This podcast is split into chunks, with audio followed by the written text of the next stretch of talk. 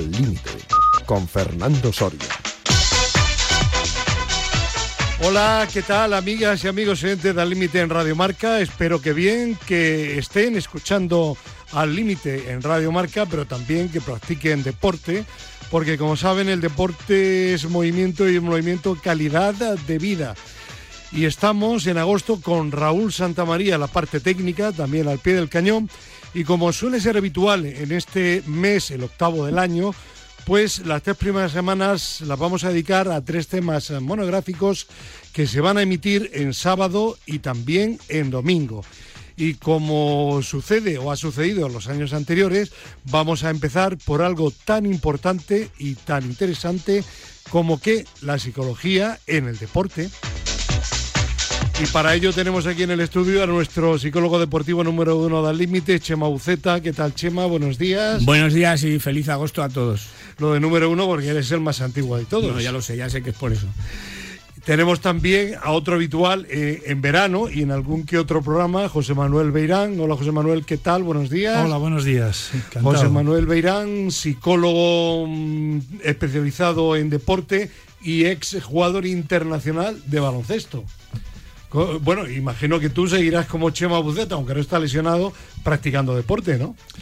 Pues igual que Chema, eh, lo que podemos, lo que nos permiten algunas veces las lesiones. No estáis al nivel de Llorente, ¿no? Eh, no, no, no. Bueno, tampoco él está muy bien, ¿eh? No. no.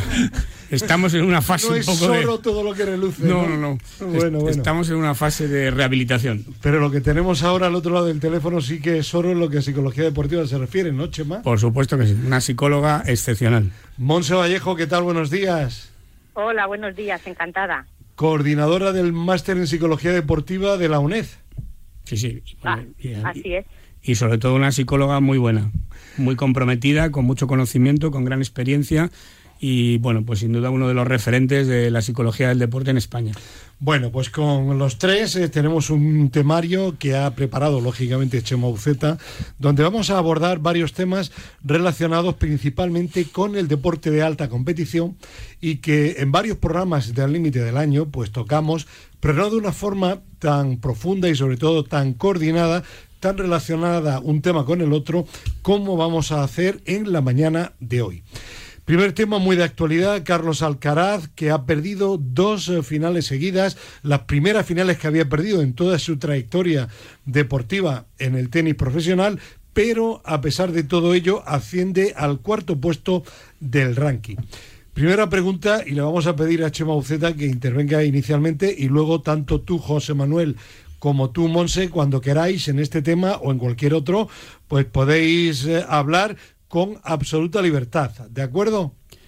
Bueno, primero decir que esto del ranking es un poco trampa, porque es verdad que ha ascendido al número 4, pero es verdad que los puntos de Wimbledon no han contado y eso ha- y sin embargo se han perdido los del año pasado y eso ha supuesto, por ejemplo, que Djokovic ha bajado al puesto 6. O sea, que Por ejemplo, sí. el ganador. También es verdad que eh, Alcaraz y otros tenistas han jugado muchos más partidos, han participado en muchos más torneos, perdón, que Nadal y Djokovic, y claro, lógicamente tienen más puntos. Entonces, bueno, pues es verdad que es un ranking que después de lo que ha pasado en Wimbledon, pues hay que verlo con mucha cautela. Pero yo creo que el tema no es el ranking. es decir, Dicho esto, el primer tema, según apuntas tú, eh, la pregunta la leo textualmente o te leo. ¿Le afectarán, le estarán afectando psicológicamente las altas expectativas que le rodean? Esto yo creo que ya lo comenté hace tiempo en la tertulia y lo sigo manteniendo. Es decir, estos chicos jóvenes que llegan arriba, pues vale, juegan muy bien, pero una cosa es llegar y otra cosa es mantenerse. Y alrededor de este chico hay unas expectativas tremendas y una presión muy grande. He visto que hasta le han dado la, la medalla de oro de la región de Murcia a un chaval de 19 años, que todavía no ha hecho gran cosa. Vamos, ha llegado, pero ah, vamos a ver si es capaz de mantenerse. Le comparan con Nadal, pero es que claro, es que eso es como de, para partirse de risa, ¿no? Que le comparen con Nadal. Entonces creo que todo esto no le va, no le ayuda. Y, y seguramente pues es uno de los temas más importantes para él. Si quiere ser un gran jugador el superar esta presión a la que estoy convencido que está sometido por todos los medios de comunicación y todo su entorno. Sí, yo le he oído una entrevista de él, eh, muy sensato lo que decía, pero, y una cosa que decía es que a mí no me afectan las expectativas de los demás, pero ya cuando lo estás diciendo Sí, es que te está afectando, sí, sí. sobre todo porque es que está oyendo continuamente, pero de todo el mundo, eh, se oye. Y ahora eso es una cosa que él no puede controlar, pero el entorno sí, y entonces tiene que tener la cabeza fría él y todos los de alrededor para tener siempre los pies en el suelo. Eso es fundamental. Yo creo con jugadores de tenis especialmente, porque son los que a veces destacan muy muy jóvenes, creo que uno de los mayores problemas que he visto cuando he trabajado con algunos ha sido que han destacado mucho, mucho con 14, 15 años, en el caso de Alcaraz del Distrito, tiene 19, ya es más mayor, está, está más maduro, pero es uno de los mayores problemas. Luego responder a esas expectativas, a esos contratos publicitarios, a todo lo que estás oyendo, que parece que al dinero que todo al dinero lo que, hay alrededor que es consecuencia de, pero no es directamente el deporte. Sí, y además al dinero que estás ganando con 19 años. O sea, que eso parece que es muy bueno, pero eso es una, una presión añadida. El dinero, la fama, el prestigio, eh, la gente que te ve por la calle, estás en una anuncio, en fin, esto... Y, me viene, perdona, perdonad, a la memoria ahora que, bueno, habitualmente cuando son tan jóvenes, quienes administran el dinero son, son los padres. Pero bueno, luego a veces sucede lo del tema de Arancha Sánchez Vicario o de Iker Casillas que terminó también eh, mal con su propio padre, ¿no? Con lo cual eh, es un tema, evidentemente, el dinero de una u otra forma es un tema complicado y que afecta, ¿no? Cuando se gana tanto y tan pronto. Sí, pero que no solo el dinero, es también la fama, es el prestigio, es el que de pronto pues te dan la medalla de tu región, que te llevan al, al programa del hormiguero, que, en fin, que todo el mundo habla de ti. El otro día la noticia era eh, Alcaraz sube al cuarto puesto del ranking y luego debajo ponía perdió la final contra Sinner, ¿no? Es decir, lo importante era que había subido al cuarto puesto porque se trataba, se trata de ensalzarle. Eh, ves los partidos suyos y yo, sinceramente, quito el volumen de la televisión porque es pesadísimo. Carlitos, Carlitos, ahora Carlitos. Cuando falla no dicen nada. Cuando esto yo creo que no le beneficia en absoluto a este chico. No sé qué Monse. bueno, pues yo voy a intervenir. Yo veo, yo veo esta situación que ha tenido Alcaraz ahora por, como una, como una verdadera oportunidad, precisamente para que aprenda a gestionar la presión, la presión social, él y su entorno, ¿no? Y estos mensajes que dice a mí no me, no me afecta lo que digan o mm. tal, pues efectivamente en, en estas dos finales eh, se ha visto que no, que no es así se ha visto situaciones críticas donde, donde él no ha respondido de forma óptima. Entonces, eh, Monse, disculpa que te interrumpa, pero al hilo de lo que dices, para que puedas extenderte, eh, cuando él perdió el segundo partido, que le barrieron en el, en el, mm. en el último set, creo que perdió 11 juegos consecutivos, dice que, que había un momento que no sabía lo que estaba haciendo, que no sabía qué hacer. Y eso que creo que es un chico que, que tiene psicólogo. Es decir, ¿cuánto más si no lo tuviese? Claro, pues esto es una oportunidad precisamente para que él se haga consciente de lo que le pasa en esos momentos. O sea, la autoobservación del jugador es muy importante. Me tengo que dar cuenta qué es lo que me está afectando en ese momento, qué es lo que yo estoy pensando, en qué estoy centrando mi atención, cómo estoy respondiendo en esa situación de juego, precisamente para que en las próximas ocasiones pues eh, aprenda poco a poco a controlarlo. Pero es una buena es una buena oportunidad. Precisamente este esto que dijo él de no sé qué me pasaba ocurre con mucha frecuencia. El deportista funciona en automático, se mete en un bucle y no sabe lo que está pasando a su alrededor. ¿Por qué? Por el exceso de activación. No tienes y toda... la presión que está sufriendo en ese momento. No tienes, tienes toda la razón, Monse, totalmente de acuerdo. Y bueno, es verdad que trabaja con una psicóloga, pero eso es como si un deportista, porque tiene entrenador, pues ya todo le sale bien, ¿no? Es decir, que el que trabajes con un psicólogo no quiere decir que ya de pronto no falles mentalmente. Decir pero, pero, pero, evidentemente es pesar de, ¿no? bueno, bueno, pero a pesar de, es una buena noticia que tenga un psicólogo para que le ayude, pero eso no garantiza que, funciones bien al 100%. Igual que pasa con un, deportista, tiene un entrenador, ¿qué pasa? Entonces, como tiene un entrenador de tenis, ya no puede fallar ningún golpe. No. Pues tirará bolas a la red, tirará las dobles faltas, seguirá cometiendo errores pero el entrenador, como bien dice Monse, tendrá que ayudarle a encontrar eh, cómo soluciona esos problemas. Y, está claro que la psicóloga con la que trabaja, pues estará trabajando en esa dirección, supongo. una, una, curiosidad y que responda, por ejemplo, primero mm, José Manuel Beirán. Eh, en una situación como la que él dice, que estás en un partido, en una final, y llega un momento que, que no sabes qué hacer, estás absolutamente perdido. ¿Hay, ¿Hay algún truco, hay algún tipo de ejercicio para intentar solventar en ese momento? Porque no te puedes parar, el partido sigue y, cambiar, como parece que sí ha conseguido, mm, si no siempre bastante a menudo, hacer eh, Rafa Nadal. Claro que Rafa Nadal tiene casi el doble de años. Todas estas cosas eh, lo que hay que hacer es trabajarlas antes y, preverlas. Si tú antes has pensado, uno de los objetivos más importantes que tenemos en psicología es intentar que los deportistas cuando están compitiendo tengan el menor número posible de sorpresas. Siempre va a haber sorpresas, es lo más divertido del deporte, pero siempre va a haber alguna sorpresa. Entonces, cuando te pasa eso, tendrías que saber eh, un poco qué es lo que tienes, qué es lo que tendrías que hacer, pero lo tienes que tener pensado no cuando tienes 180 pulsaciones y estás con unas emociones a flor de piel, sino haberlo pensado antes y decir, si me pasa esto, ¿qué es lo que voy a hacer en ese momento? Porque al final eso es una falta de concentración. Pero la falta de concentración eh, lo que supone es que no sabes eh, eh, en qué tienes que focalizar tu atención en ese momento. Si tú sabes, tienes un plan de juego, tienes unos objetivos y en un momento determinado no sabes qué hacer, agárrate a esos objetivos. Ya tienes algo en que pensar.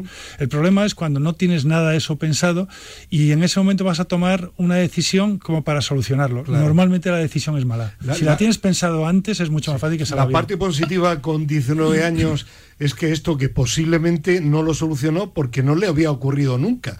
La parte positiva puede ser de que a partir de ahora intentará buscar algún que tipo cuando, de... Cuando trabaje pensando dificultades que puedo tener en el próximo partido, esta va a ser una de ellas y antes, tranquilamente, va a, pensar con su psicólogo, entrenador o con quien sea, pues va a decir, a ver, cuando me vuelva a pasar esto, ¿qué es lo que voy a hacer? O sea, si lo deja ahí como, bueno, esto simplemente es una cosa que me pasó y pasamos página, le volverá a pasar otra vez y volverá a cometer el mismo error. De todas formas, está claro que esto no es un truco. ¿eh? Dices que tienes algún truco, ¿no? no hombre, son, son, estrategias psicológicas que tienen un fundamento científico. Hombre, es una metáfora lo de Ya, bueno, ya, ya, pero hay que aclarar esto porque hay que diferenciarse de los vendedores de humo. Sí, ¿eh? hombre, hombre, digo, truco de psicólogos. No, de... vendedores de humo.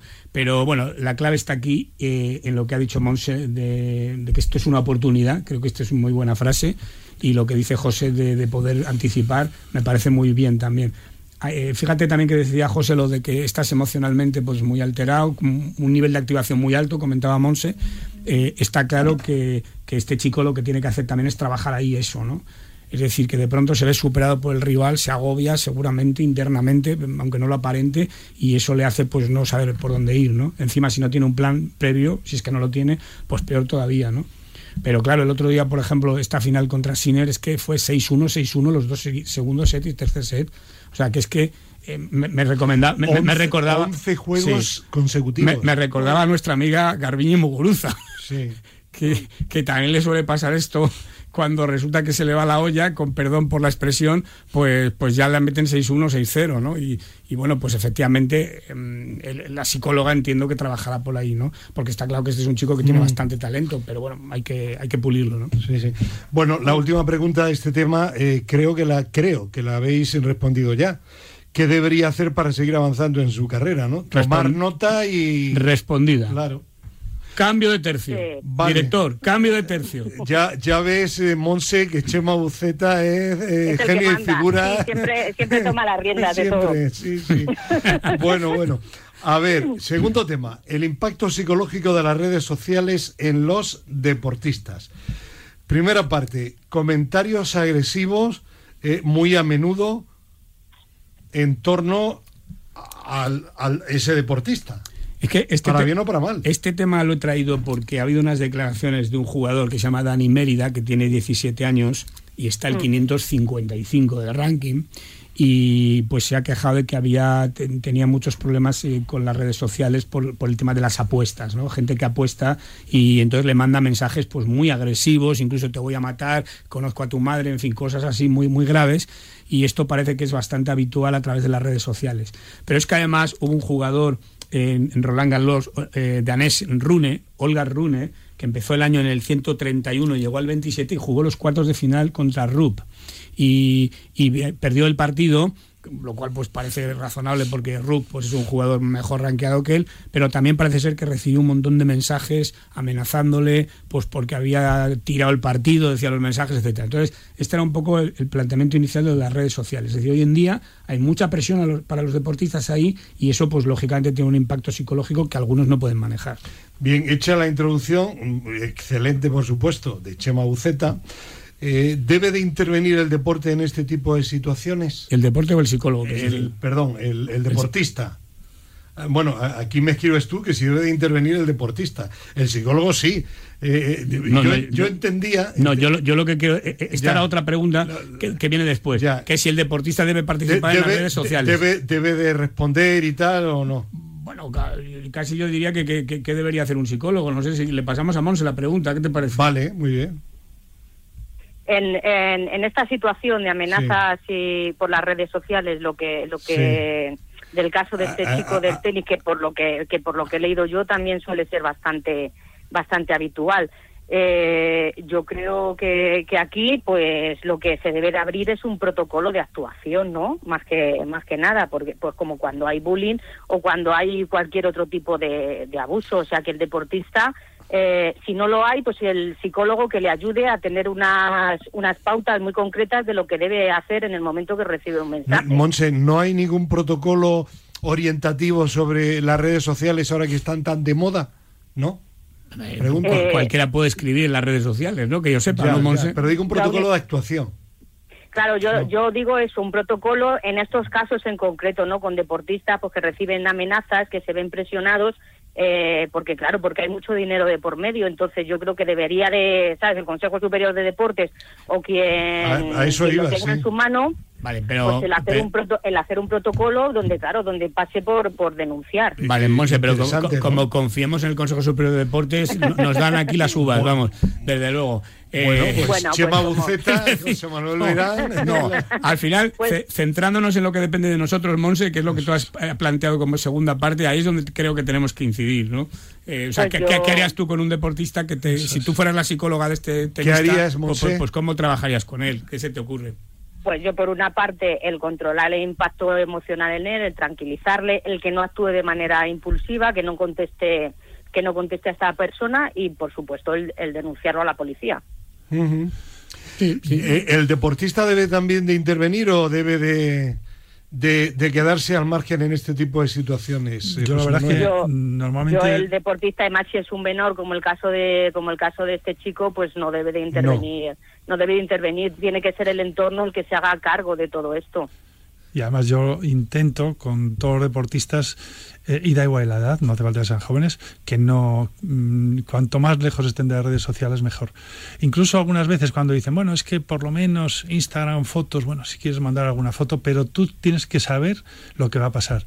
Sabes, Eh, tienes que asumir las consecuencias. Y tú sabes que si tú te pones ahí, te pones a contestar o, o- o abres una cuenta con, y, y además te gusta tener muchos seguidores, sabes que Hay un hagas lo que hagas, hagas lo que hagas, siempre va a haber gente que de estos odiadores profesionales que hay anónimos siempre, siempre se van a meter contigo, pero hagas lo que hagas, sea lo que sea. Entonces, al final solo tienes que centrarte en lo que depende de ti y en ese caso tú no depende el protocolo no depende de ti, el que no lo hagan o no contesten tampoco depende de ti, sino cómo reaccionas. Lo mejor ni entrar en ninguno de esos temas. A veces cuando dicen que les gusta digo, bueno, pues cuando hayas estado jugando muy bien o hayas tenido un buen resultado, puedes verlo, porque ahí aunque estás en un momento que aunque te, te critiquen eh, dices, bueno, este Ya, tío no tiene ya, idea. ya, ya. Pero cuando Eh, encima estás te, encuentras mentalizado mal, y preparado para pasar de Claro, esa crítica. eso, Claro, sí. vamos a ver, no estás bien, no. Hay que comprender que a cualquier persona, y sobre todo si es un chico joven, pues la crítica le, le molesta y le, le impacta negativamente, claro. Pero encima, ahora con las redes sociales eso se multiplica, porque claro, ya no es que te critique, pues no sé, tu compañero del colegio que te diga o que leas un poco un periódico, que lo leen menos gente, porque- que las redes sociales. Las redes sociales, claro, es- está todo el día con el teléfono, con tal, no sé qué. Este chico me parece que ha dicho que se iba a quitar de todo, de, de- de- de- Mm. de todas las redes sociales. Yo- ¿no? es que eh, es una opinión personal. En la alta competición deportiva yo creo que, que no tiene mm, sentido que el deportista tenga redes y que tenga que estar pendiente de las redes, porque al final, si las tienes, en algún momento estás interviniendo. Yo, por ejemplo, no tengo redes personales, tengo redes de Al Límite, de- del programa de televisión, de la revista, pero personales no. Yo, yo creo que, que es, es un peligro, porque puede haber cosas buenas, pero es que en el deporte hay tantas cosas malas como buenas. Por eso no contestas a mis mensajes, ¿no? Que te No, pongo por las redes no, sociales, ¿no? Porque no tienes, ¿no? Y no solo son las redes, en el caso del tenis, además es uno de los deportes más peligrosos Sí, en ese ese sentido.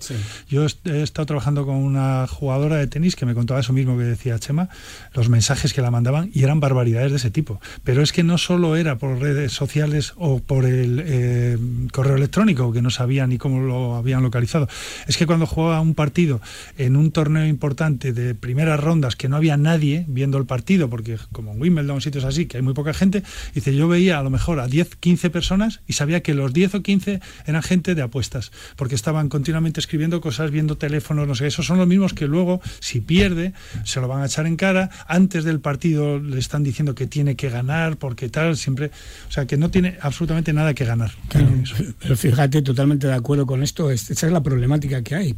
Y esto nos lleva a otra cuestión que, es que son las apuestas, claro, es decir, el impacto psicológico que tiene un tenista de segunda línea o tercera línea, un chaval que está empezando, que es el 500 y pico, pero fíjate el estrés que tiene, que si no gana el juego o no rompe el servicio, no, por eso decía yo anteriormente que tener redes sí, pero para que las administre y las utilice la gente de tu entorno. Puedes tener una persona exclusivamente para atender las redes, pero no para que a ti te afecte ni de una forma ni de otra. Y la persona que administre tus redes ya se encargará de cuando haya algo positivo de comunicártelo. Claro, pues desde luego una estrategia, no sé, Monse, ¿qué opinas tú? Pues sería organizar un plan de trabajo en el cual, pues, de un, un, un, calendario, bueno, un plan, ¿no? Diciendo, bueno, pues mm. oye, no veas las redes antes de los partidos, por ejemplo, no veas las redes a ver qué dicen. Yo creo que yo creo que la solución no está en decir no tengas no tengas redes porque eso es algo irreal que no va a suceder. Y en el deporte de élite a lo mejor lo puedes lo puedes conseguir y lo. Me, refiero a la élite, ¿eh? pero bueno estamos hablando aquí de un chaval, ¿no? Sí, sí, sí. Claro, pero pero en lo que pero en lo que es el deporte en general y, y, que es el mayoritario también pues es, es casi irreal. Entonces lo que hay que enseñarles es a gestionar eso, a saber que no tienen que tener las notificaciones encendidas, a, decirles, pues bueno, puedes entrar, puedes entrar en las redes sociales a una determinada hora, pero luego ya no desconectar y no volver a entrar, ¿sabes? O sea, no estar pendiente del móvil, de lo que dicen, el no contestar a, pues a ciertos mensajes, el tener autocontrol, el aprender a, también, porque también es una oportunidad, ¿no? Porque a ti te ponen una crítica y tú tienes, también es parte de, la formación, de la maduración, el, el, decir, pues esto que me están diciendo tiene esta parte que es verdad eh, de mi juego, de que a lo mejor he cometido este fallo o esta conducta que no ha sido apropiada, pero pero lo otro no estoy no estoy de acuerdo, ¿no? Hombre, sin duda, yo creo que, sin duda hoy en día es irreal el, el que el que los deportistas tanto de élite como como en general no tengan redes sociales. Los grandes expertos tecnológicos, los gurús, dicen que ni tienen redes ni dejan tampoco que sus hijos las tengan. yo solo digo eso. Bueno, pero yo creo que Monse lo que eh, plantea. no uno, ya, eh, ya, pero yo creo que lo que Monse. Eso es, Eso, es lo, eso es lo ideal, ¿sabes? Lo ideal sería. Lo ideal que eso, porque al final te quita te quita mucho mucho tiempo, claro, mucho claro. emocional, pero, vale, pero lo ideal a lo real. Yo creo que lo que Mon se plantea es lo real, es decir, es difícil que un chico de 17 años pues esté sin las redes sociales cuando es lo habitual en esa edad, ¿no? Otra cosa es esa oportunidad que dice Monse, me parece muy interesante ese comentario, porque al final tú tienes que aprender que si estás en el deporte eres objeto de crítica. Es decir, no puedes llegar a ser un gran deportista si no admites que algunos no van a estar de acuerdo con lo que haces y te van a criticar. Eh, otra cosa son eh, el tipo de comentarios que se hacen ahí. Pero bueno, también se pueden aquí poner ejemplos de deportistas importantes. Es decir, ¿cuántas críticas negativas tiene Nadal? Pues miles, estoy convencido, ¿no? Eh, cada vez que pierde un partido, cada vez que tal, pues habrá, o que se ha retirado de un torneo, pues cualquier deportista, con lo cual también es bueno para los jóvenes que aprendan a que esto es parte del asunto. Otra cosa es que se controle el tema para que no les lleguen estos comentarios. Y saber también quiénes son los que están criticando, porque una cosa es la crítica y otra son los ataques. Mm. Una crítica mm. puede venir por un periódico y es un periodista que será mejor o peor, pero es un especialista en ese deporte. Entonces, se puede equivocar o no, pero es alguien que, que por lo menos sabes quién es. Primero sabes quién es, y, es, y, es un profesional. Eh, a lo mejor es un entrenador que ha hecho una crítica. Eso no tiene nada que ver con alguien anónimo que además no suele hacer una crítica normal, es un ataque lo que hace, y eso es lo que tienes que ver, que yo a veces hablo con los jugadores, lo que les digo es, mira, tú ves en, un partido la gente que más chilla, con menos sentido, que dices, yo con ese no discutiría nunca porque no tiene ni idea, ese es el que te va a estar atacando en las redes sociales, no va a ser un entrenador o un periodista, ese te puede criticar, pero no te va a atacar. Saben esa distinción. Eh, un último apunte sobre el tema psicológico, sí que pido que, que, la respuesta de quien quiera breve y luego pasamos al tercer bloque. Eh, escribe Chema Uceta, ¿deben de participar los psicólogos en las redes sociales para opinar o informar sobre aspectos psicológicos del deporte?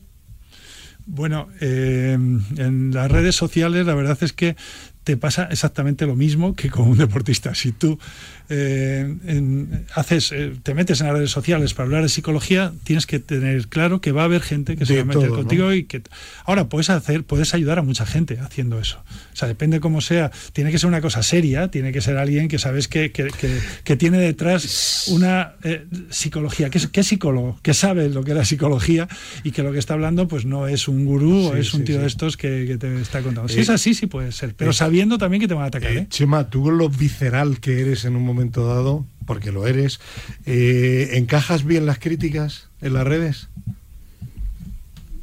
Yo voy a hacer como tú, me voy a quitar de las redes. pues, sí, mira, mira, por ejemplo, he estado, he estado dos veces o tres veces en el programa del, del, del chiringuito. Sí.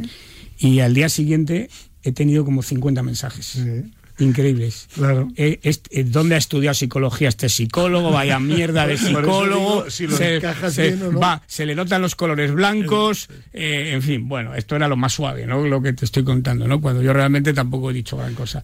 Entonces, entonces te das cuenta del impacto que puede tener pues el salir en un programa y que la gente te tal. Pero un poco lo que dice José, una cosa es una crítica de un profesional y otra cosa es un ataque, ¿no? Entonces hay que aprender a asumirlo. Muy bien. Tercer bloque, la retirada de los deportistas. Primera parte, los que no se retiran a pesar de la edad.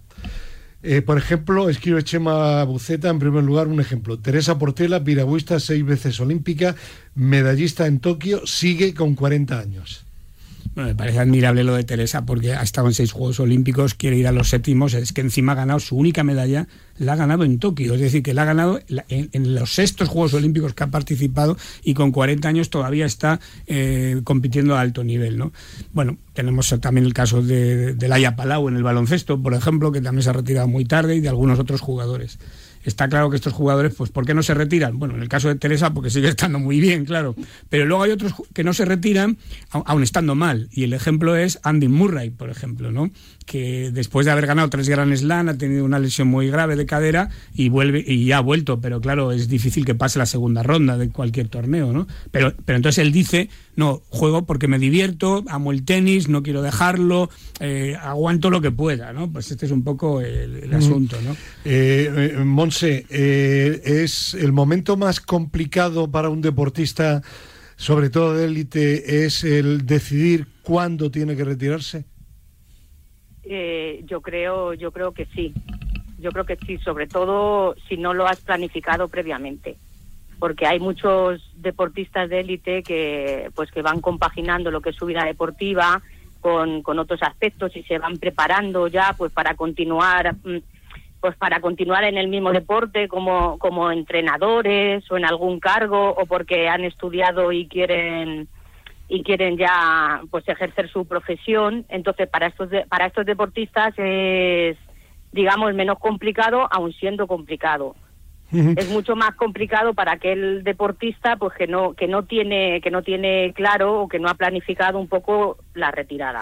Eh, José Manuel, para los oyentes que, que son jóvenes y que no saben quién es José Manuel Beirán, pues vamos a aclarar que ha sido muchos años jugador importante en el Real Madrid, jugador internacional, padre de Beirán, el de la selección española y que sigue en el Tenerife, ¿no? No, ya no, es que yo... estudiantes. En el estudiante, bueno, a ver si sube el estudiante, que, que sube hasta mi equipo de Granada, el Coirán, y no sube el estudiante. Bueno, eh, tú que eres un, un ejemplo claro de una persona que tuvo que retirarse en un momento determinado, ¿Tú crees que, que acertaste en el momento? Eh, cuéntanos un poco cómo viviste esa situación. Pues como todos los que se retiran, mm, bastante mal. Es, es muy duro y además no es cuestión de que em, tengas, hayas ganado más dinero o menos dinero. Siempre es duro. Es más fácil si tienes tu vida solucionada, como pasa con algunos jugadores, eh, algunos deportistas, especialmente de algunos deportes, pero es un momento muy duro porque es un cambio total en tu vida pero total, de, de, horarios, de absolutamente de todo. Y además, eso que decíamos es verdad, eh, tienes que estar desde años antes, no un año antes o dos, sino tener esa mentalidad, saber que un día te vas a retirar, que te tienes que retirar, que es imposible seguir ahí, y vas a ir preparándolo un poco no quiere decir que tengas que hacer una carrera, que se puede hacer y que muchos lo han hecho, pero que tienes que ir preparándolos. Sí, y muchos jugadores lo hacen, incluso en fútbol, que hay algunos deportes depende, es, curioso, hay deportes donde hay más universitarios que otros. Uno de ellos, el tuyo, el baloncesto, otro el atletismo. Y en fútbol, sin embargo, será porque se gana tanto dinero que dicen, bueno, ¿para qué voy a estudiar? Sí pues o sí. Sí, así es, porque me estás diciendo deportes. Ahora en el baloncesto se gana más, mm, tampoco se llega a las cifras exactamente. Se gana más Hay algunos que sí. en, tres o cuatro equipos, el resto no es así. En fútbol, sin embargo, es diferente. Eh, por eso, cuando tú empiezas a jugar al baloncesto, haces atletismo, natación, gimnasia, cualquiera de esos deportes, tienes muy claro desde el principio que no vas a ganar dinero suficiente como para poder vivir. En fútbol, piensas que sí, luego no va a ser así. Luego, luego puedes, puedes tener mala suerte o las cosas no van bien, pero, pero piensas que, o la gente también que está alrededor tuyo piensa que, que, puedes hacerlo. Por eso es más fácil. Ahora, el momento es muy difícil. Nunca ves, cuando dices, bueno, me voy a preparar el último año antes de retirarme, voy a ir ya viendo pero nunca ves ese último año, siempre dices un poco más. Y entonces lo duro, lo, de verdad más difícil es cuando te tienes que retirar, por ejemplo, por una lesión y no cuando ya estás diciendo, bueno, ya tengo 40 años y tal. Cuando con veintitantos tienes una lesión grave y te tienes que retirar, es mucho más difícil porque todavía no estás ni preparado para eso. Hombre, está claro, vamos, esa vivencia de José creo que se puede extrapolar a muchos otros deportistas, sin duda, ¿no?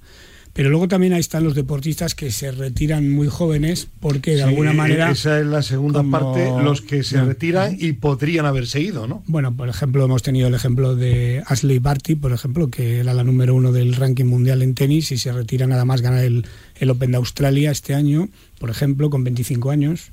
Kevin López. No, bueno, Kevin López ya tiene 32. Ya, no, no. lo has puesto aquí en el no, pero lo he puesto porque se ha retirado por, ah, una lesión. Porque ha estado mucho tiempo lesionado. Es verdad que luego ha vuelto a, a estar un año compitiendo sin lesionarse, pero ya su nivel pues es muy bajo y a diferencia de Andy Murray, pues, pues se retira. Pero el caso es muy diferente. Una cosa es que con 25 años te retiras en lo más alto, seguramente ahí pues es un alivio para ti, que es lo que ha pasado. Esta misma chica lo ha dicho, ¿no? Es decir, de pronto pues ha quitado todo el estrés de, que, tiene, que conlleva pues el ser el número uno del mundo, el tener que estar viajando, jugando todas las semanas, etcétera, y ahora pues se puede permitir el dedicarse a otra cosa. Y está claro que esta chica pues en algunos momentos echará de menos su vida de deportista pero eh, por lo menos en el corto plazo esta retirada es un alivio para ella, ¿no?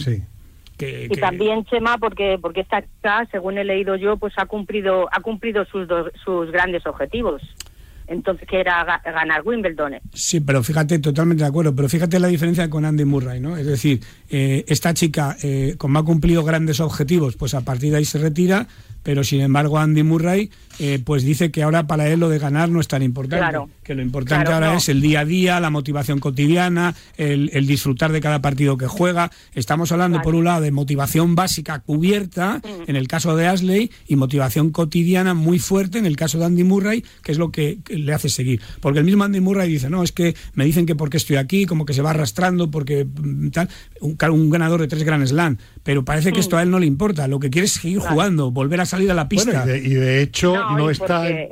Perdón, habla, habla, Monse. No, porque que iba a decir que Andy Murray también lo ha pasado, lo ha pasado muy mal en la pista, ha aprendido a gestionarlo de forma adecuada y ahora está disfrutando. Entonces, claro, pues ahora no, pues no le apetece dejarlo. Y iba yo a decir que tampoco se está arrastrando, no está al nivel, pero bueno, eh, gana partidos. Hombre, vamos a ganar muy pocos partidos, es la realidad, pero efectivamente, ¿por qué vas a decir que es arrastrarse? Claro, es, que únicamente el, deporte eh, de competición es para ganar siempre. Pues bueno, pero, pero no es fácil para un gran campeón psicológicamente eh, jugar al nivel que está jugando él. Pero eso quizá indica la fortaleza mental que tiene, porque yo, no creo que sea por dinero. Bueno, evidentemente no será por dinero porque habrá ganado mucho dinero, pero, pero bueno, le gusta y sobre todo aquí vemos un poco un aspecto psicológico clave que es la motivación diaria, ¿no? Es decir, no todo es la motivación por grandes objetivos, también está la motivación diaria, el, volver a estar ahí, el volver Nadal, que lo dice, dice, yo seguiré mientras que tenga ilusión. Bueno, lo que no sabemos es si Nadal eh, jugará al nivel que está jugando Andy Murray, la verdad. no, eh, seguro. Sobre todo porque aquí hay otro elemento que son las lesiones, que, también ayudan a tomar la decisión de retirarte antes o después, ¿no?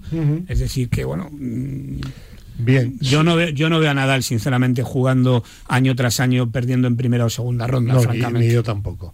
Eh, sobre este tema, este escenario, ¿alguien quiere añadir algo? ¿O pasamos al tercer escenario de la retirada?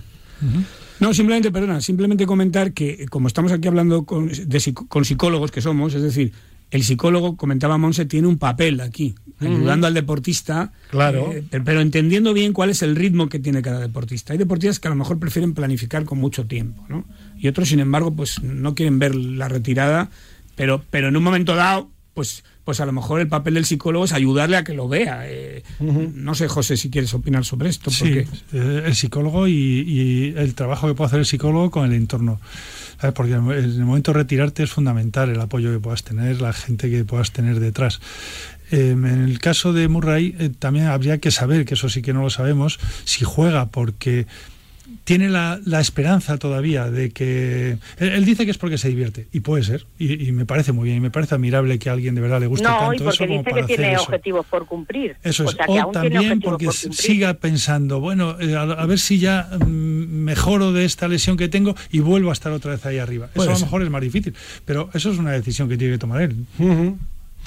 Bien, bueno, hay también el caso de los que se retiran por la edad, la haya Palau con 41 años, y sobre esto hay una serie de preguntas que ha planteado Chema, yo creo que hay algunas que están contestadas, ¿no? La primera, ¿qué impacto psicológico tiene seguir jugando cuando ya no está en lo más alto? Bueno, si queréis añadir algo más sobre este aspecto. Creo que ya está dicho, ¿no? No sé. Segundo, ¿qué impacto tiene retirarte? Bueno, al final, ya te has retirado a, partir de ahí es un, es un vacío muy grande en tu vida, José Manuel, ¿o no? Sí, durante un tiempo sí, así es, porque además eh, normalmente, y más en deportistas que han llegado a cierto nivel, la pasión que han tenido por el deporte es muy difícil que la vuelvan a tener otra vez por alguna otra cosa. El que tiene suerte y, la, y consigue que, que en su trabajo tenga esa misma pasión, o sea, de ser capaz de dejar casi todo por entrenar, dedicar a todo. Vuelves a tener una pasión parecida a esa cuando tienes hijos. Entonces, y, normalmente en ese momento eso es una de las cosas más importantes, pero tienes que tener algo más. No es lo mismo que cuando estás en el. cuando tienes hijos, pero no te refieres a hijos deportistas. No, papá no, hijo deportista, no, digo que, que, vivas la carrera deportiva de tus hijos, al revés. eso sería peor todavía. Mira, yo, yo recuerdo una jugadora cuando entrené a la selección de Bulgaria que con 37 años pues ya tuvo que retirar pero fue una jugadora importante y, hablando conmigo sobre esto, que se retiraba ya, me dice, le, digo yo, bueno, la verdad es que has dado, has dado mucho por el baloncesto, ¿no? Y me dice, no he dado mucho, he dado todo. No, no sé hacer otra cosa. Sí. Eh, yo recuerdo. Y, esto, y esto, esto es un tema, pero ya no es, pero no le preocupaba el no tener ahora cómo ganar dinero o tal. Lo que le preocupaba es que no sé qué hacer otra cosa. Es decir, es decir, ¿qué voy a hacer mañana? ¿Qué voy a hacer mañana? Y esto recuerdo un exjugador del Real Madrid con el que hablé de fútbol cuando estuvimos allí, que también decía, dice, lo peor para mí es, me despierto por la mañana y no tengo nada que hacer. Y este, este es el eh, tema. Chema, yo recuerdo una Chema, José Manuel Beirán y Monse Vallejo. Recuerdo una entrevista hace un par de años con Río Ferdinand, capital del Manchester United, jugador de la selección de Inglaterra de fútbol, eh, un auténtico ídolo allí en su país, y fuera también que decía que cuando se retiró del fútbol, que empezó a beber y que estaba en una situación lamentable y que su vida cambió, si no me falla mal la memoria, si hay algún dato que digo mal y lo sabéis, corregirme sin problema. Dice que eh, su esposa mm, falleció, lamentablemente, y se tuvo que hacer cargo de los hijos y eso fue lo que de alguna forma, a pesar de la desgracia, le salvó, porque tenía que llevarlos al colegio, tenía que estar preocupado de la comida, de los estudios, y que cambió totalmente, que era lo que tú decías es, tener un objetivo, es tener... Eh, eh, totalmente de acuerdo. Eh, y entonces es como cuando una persona pues tiene un accidente y, no puede andar, no puede caminar. A partir de ese momento su objetivo es caminar. Y llega un día a caminar y puede ser la persona más feliz del mundo. Algo que antes no le daba ninguna importancia. Pero ya tenía un objetivo, es volver a andar. Por ejemplo, tú y yo que queremos volver a correr, ¿no? y estamos ahí volver a correr a, correr, a, ver si corremos la San aunque sea en hora y media. Horrible, ¿no? Claro. Bueno, pero, pero, fíjate, pero hablando de las secuelas, eh, conocemos casos de deportistas que incluso han sido muy famosos, que han ganado mucho dinero y que han estado ahí bajo los focos siempre. Eh, por ejemplo, Carl Luis, ¿no? Eh, que después pues es que han ido para abajo completamente desde el punto de vista psicológico, depresión, etcétera, eh, alcohol, escándalos, en fin, incluso algunos pues han llegado a incluso a suicidarse, algunos antiguos deportistas, ¿no?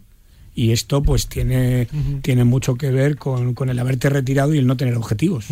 Eh, yo por eso que habéis comentado, y, Monse, creo que ibas a hablar ahora, pero ya te doy la palabra con este tema que voy a, abordar.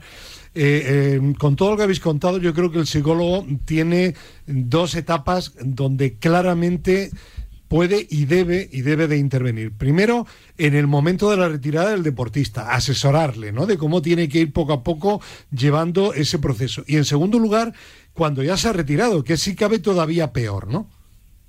Mm, hay que ayudarle a que tenga una, una rutina, ¿vale? O sea, los objetivos y, que tu día a día pues eh, tengas una, una rutina que te dé estabilidad emocional. Ahora no te dedicas al deporte, ¿a qué, a qué te vas a dedicar? Porque esta parte es, muy importante.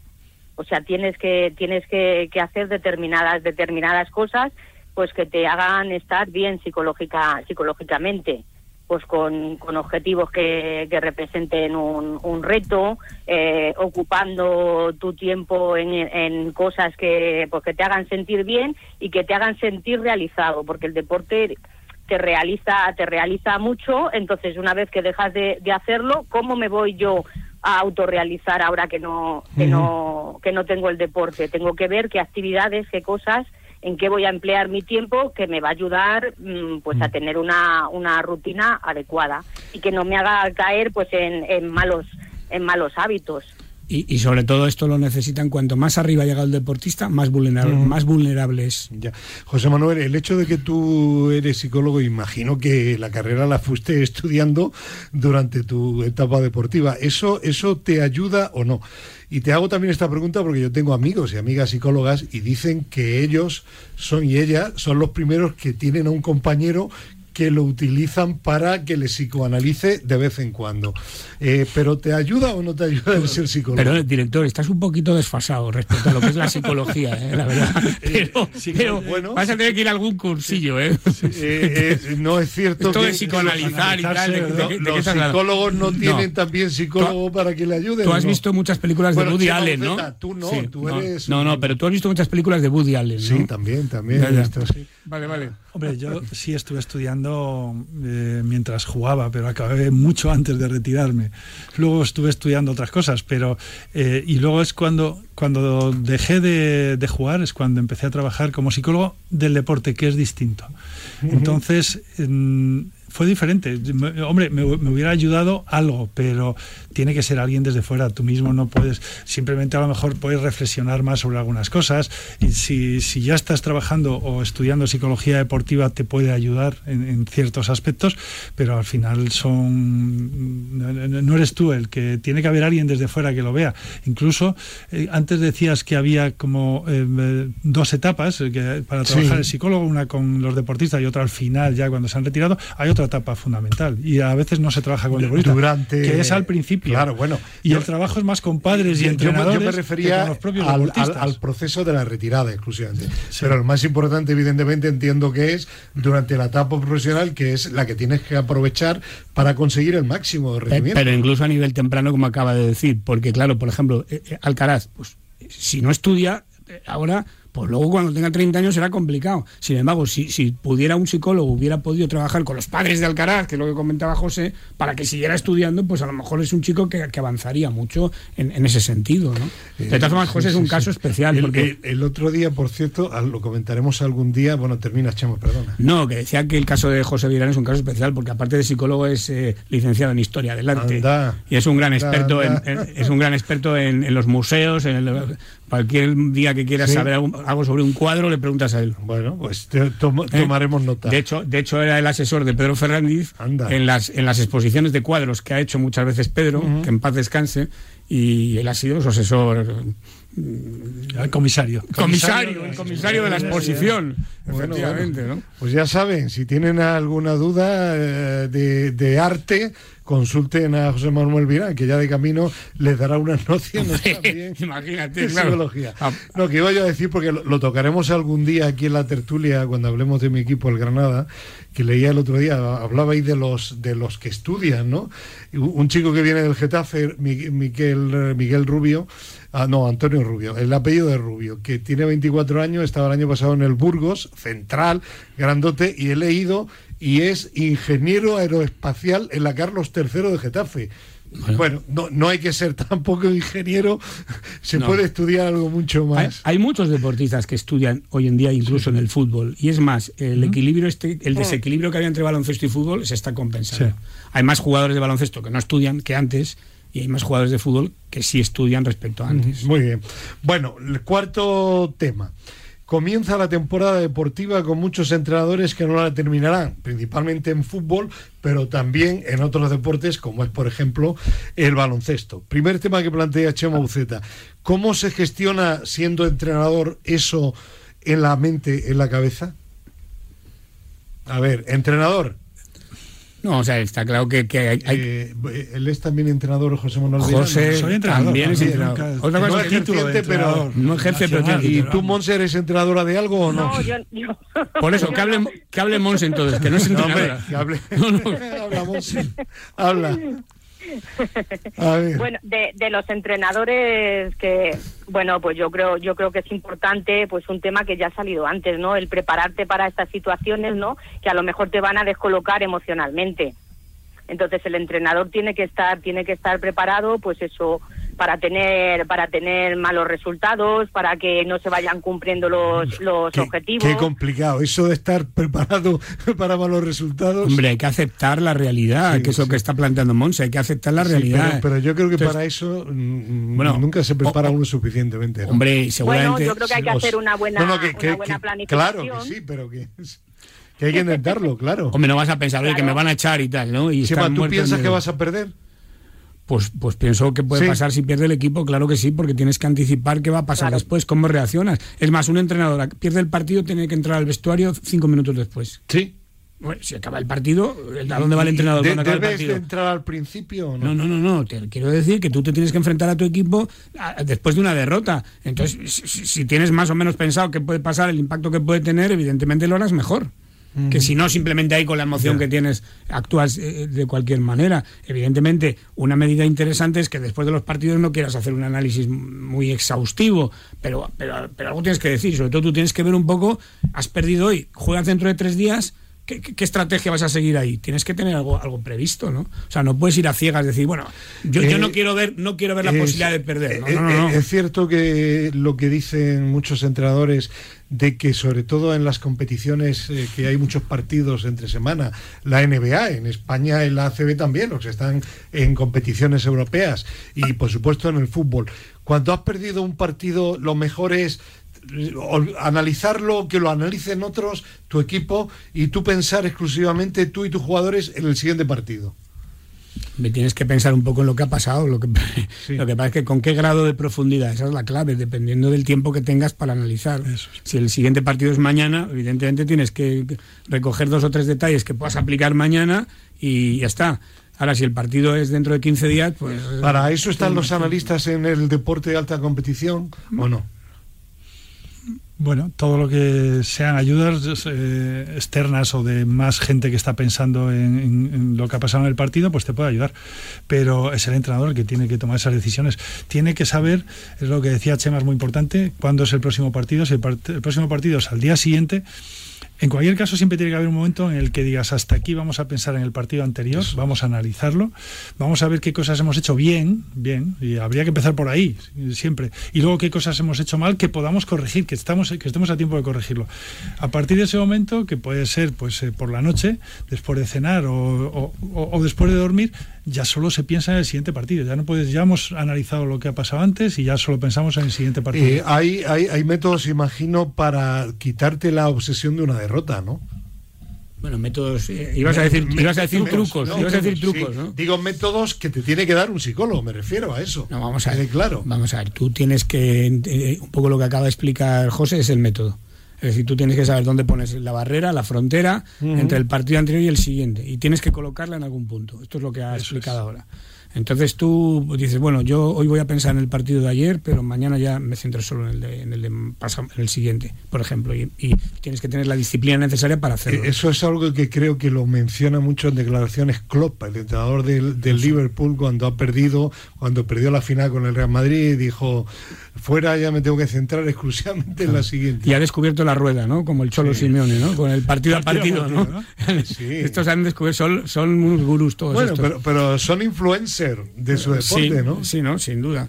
Pero de todas formas... Igual eh, que Chema Buceta, influencer no. de No. la psicología No, pero vamos a ver. y, y del coaching. Sí, pero eso es otra historia. Eh, Esa es otra historia. Que- pero yo creo que el tema no iba por ahí, el tema, el tema. El tema era qué hace el entrenador ahora. Vale, ¿qué- Estamos en agosto, Claro, en julio, ¿Qué puede agosto. hacer Eh, para eh, que la amenaza del despido no perjudique su rendimiento? El- no, no, no. e- e- Es, decir, ahora mismo todo el mundo está entusiasmado, emocionado, empieza la temporada, los entrenadores están contentos, entre otras cosas porque tienen trabajo, porque hay muchos entrenadores que no tienen trabajo, y de pronto tienes un trabajo, tienes tiempo para planificar, eh, no hay partidos a corto plazo, lo cual eh, hace que, que no haya tanta tensión, estás construyendo, etcétera. Muy bien. Pero tú sabes que quizá la mitad o la tercera parte de los entrenadores de tu liga mm, los van a echar en el fútbol, por ejemplo, que es la, estadística que tenemos. Sí, sí, sí. Y tú entrenas a un equipo de los que puede estar ahí, claro. El Granada, por ejemplo. Bueno, por ejemplo, es decir, ¿cuántas, ¿cuántas temporadas el entrenador que empezó en el Granada la ha terminado? Yo- tú no recuerdas, ¿no? Yo creo, Pocas. yo creo que ni habías nacido tú cuando la última vez que pasó, ¿no? Entonces, bueno, muy bien. ¿Tú, tú, eh, ¿Qué qué haces entonces? Claro, pues tienes que ver un poco tiene que haber una estrategia deportiva, claro, de intentar rendir desde el primer momento para conseguir buenos resultados, tal. Pero luego tú, tú tienes que aceptar que eso forma parte de tu trabajo, ¿no? Eh, Monse, ¿te ha consultado alguna vez algo en su faceta de entrenador Chema Uceta o no? Eh, sí, él hace preguntas al aire, Sí. en general.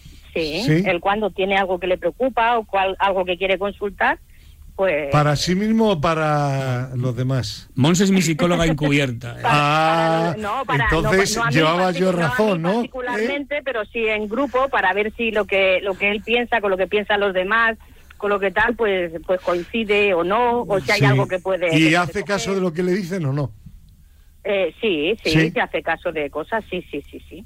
¿A ti también Sí. te De hace hecho ha caso? cambiado, de hecho ha cambiado muchas cosas, sí. Sí, José Manuel. cómo- ¿A ti te ha sí. preguntado algo? Bueno, hablamos de cosas de esas y más veces le pregunto yo a él.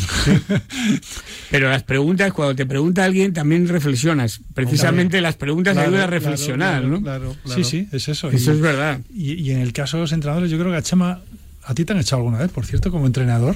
No, Yo echarme no. no. me han renovado el contrato. Te pero- no, te han invitado. Pero tú eres una excepción en, No, pero tam- en- Oye, en- una- en equipos importantes, Una, además. una, una pregunta ahora que me, vi- me viene a la mente y el que quiera que conteste. Chema va a contestar porque lo dijo en la tertulia. Hablamos de, de momentos de retirarte de la presión del entrenador y tal. Eh, Lasso quizá no vio el momento de que tenía que retirarse. Chema Uc- A ver, que dice que hable José Manuel Beirán. Chema Uceta lo, lo ha dicho aquí. Sí, por eso ya lo he dicho, lo- en la lo- tertulia, ¿eh? que no vio el momento. Eh, eh, sí, no, sí, no, no, no, lo que dije, lo que dije es que, Recuérdalo. que un entrenador se desgasta mucho hoy en día Sí, en, en el alto nivel y que entonces pues que a veces entrenadores muy exitosos como Pablo Lasso o el Sí, Cholo Simeone le- pues no, acaban de encontrar el momento de, de- de dejarlo, ¿no? Están muy enganchados en su proyecto, el proyecto va bien, eh, pero eso no quiere decir que no haya un desgaste respecto al equipo, ¿no? Sí, lo que pasa no es, no es dejarlo muchas veces, sino es hacer una pausa. Ah, Es eso decir, es. es una pausa para, para volver otra vez mm, con, con ideas nuevas o con gente nueva, o tú después de haber descansado. Eso que les pedimos siempre a los deportistas, de que, que es tan importante el descanso para el rendimiento. Tú tienes que descansar todas las semanas algún día, tienes que tener tardes libres, tienes que tener en el verano unos cuantos días en el que no pienses en fútbol, bueno, o en el deporte que sea. Pero es que para los entrenadores es igual o peor todavía. O sea, necesitan tiempo de descanso. Entonces, si no lo tienen porque no paran de pensar en eso, pues a veces hay que parar y decir, bueno, pues mira, dejo. Es más fácil parar, lo que pasa, bueno, es más fácil. Sería mejor parar cuando las cosas te van muy bien, porque luego vas a volver otra vez fenomenal, que, que, que esperar a que te puedan echar.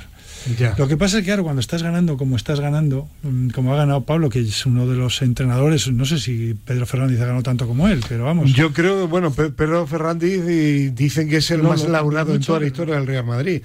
Eh, no lo sé, ahora hay más competiciones que antes. Es difícil, es, esa decisión es muy difícil, la de decir, bueno, ¿por qué voy a parar ahora? Si incluso este mismo año hemos ganado la liga y, hemos, y, hemos estado a punto de ganar, nos dejamos a un punto de ganar la, Europa. Entonces es difícil dejarlo. Pero, el, mira, eh, ese tipo de decisiones son decisiones personales. El problema muchas veces es cómo se hacen las cosas y, que se quede luego enquistado eso, que haya algo Vale, pero, pero lo que está claro es que sin entrar en el detalle concreto de cada caso, lo que está claro es que el entrenador se desgasta, por principio. Porque, claro, tiene mucho estrés y se desgasta con los jugadores. Ganando y perdiendo. exacto, ahí, ahí está.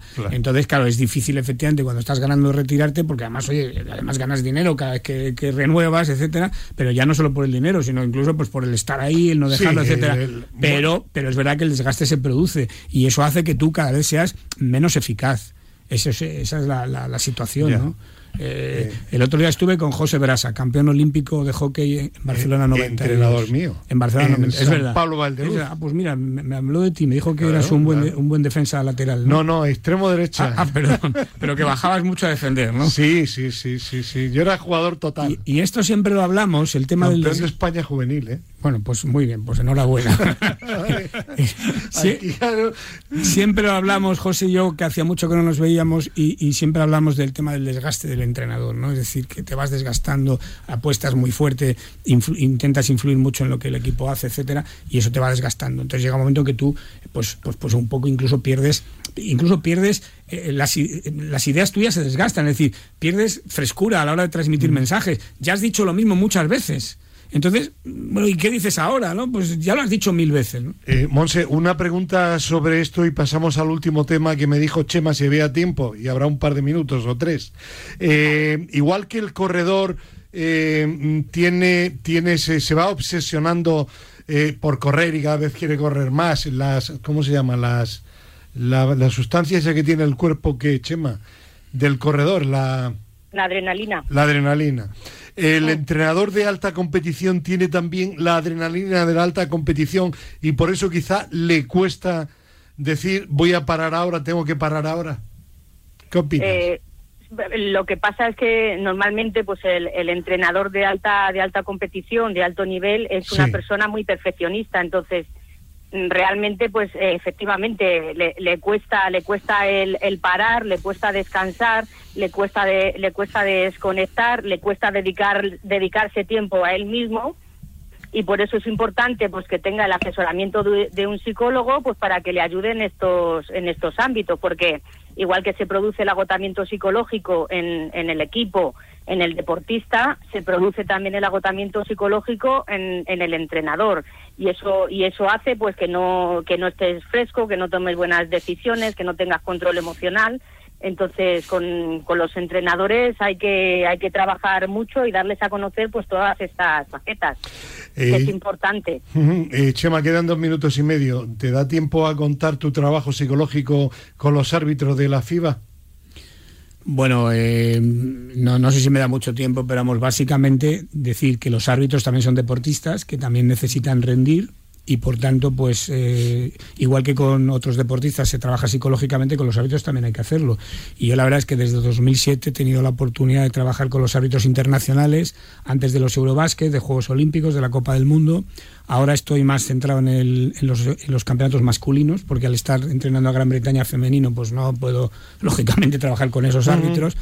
Y, bueno, pues ahora me iré ahora a mediados de agosto a la concentración que tenemos en Frankfurt para preparar el, Eurobasket con 40 árbitros, también para preparar lo que es la Champions League, que es la competición de la FIBA eh, donde van a estar todos los árbitros. Vienen 28 entrenadores también, los primeros entrenadores de los equipos, para una sesión que voy a moderar yo sobre el tema de la comunicación entrenador-árbitro.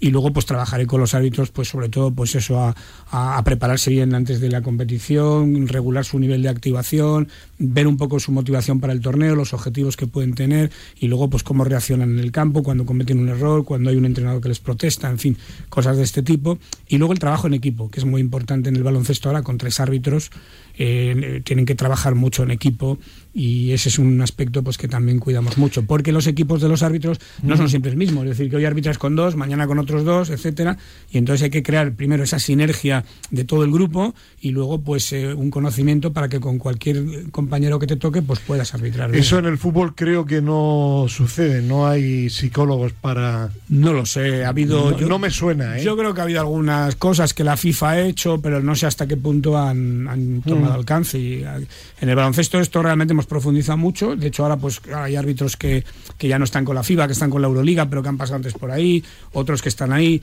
E incluso eh, el viernes tuve una reunión para preparar la Copa del Mundo del año que viene, que se, ya falta un año, pero ya se está preparando un poco la concentración previa. Es muy interesante porque es una población de deportistas muy, muy agradecida, son gente adulta que realmente pues le interesa muchísimo mejorar. ¿no? Pues un tema que profundizaremos en alguna tertulia a partir de septiembre. Gracias a Chema Buceta, como siempre. Un abrazo para Rosa, un beso, hombre, ¿no? Hombre, y para el profesor, si nos está escuchando bueno, también. Y para mi amigo Pepón también, También. ¿eh? Gracias a José Manuel Beirán. Encantado, a vosotros. Gracias a Monse Vallejo. Y a nuestro técnico Raúl Santamaría y para los espectadores de Teledeporte, el próximo jueves día 11 por la tarde habrá un nuevo programa de deportistas número 6 sobre psicología en el alto rendimiento y ahí podrán ver a Chema Uceta y también a José Manuel Beirán. Hasta la semana que viene, adiós. Adiós, adiós.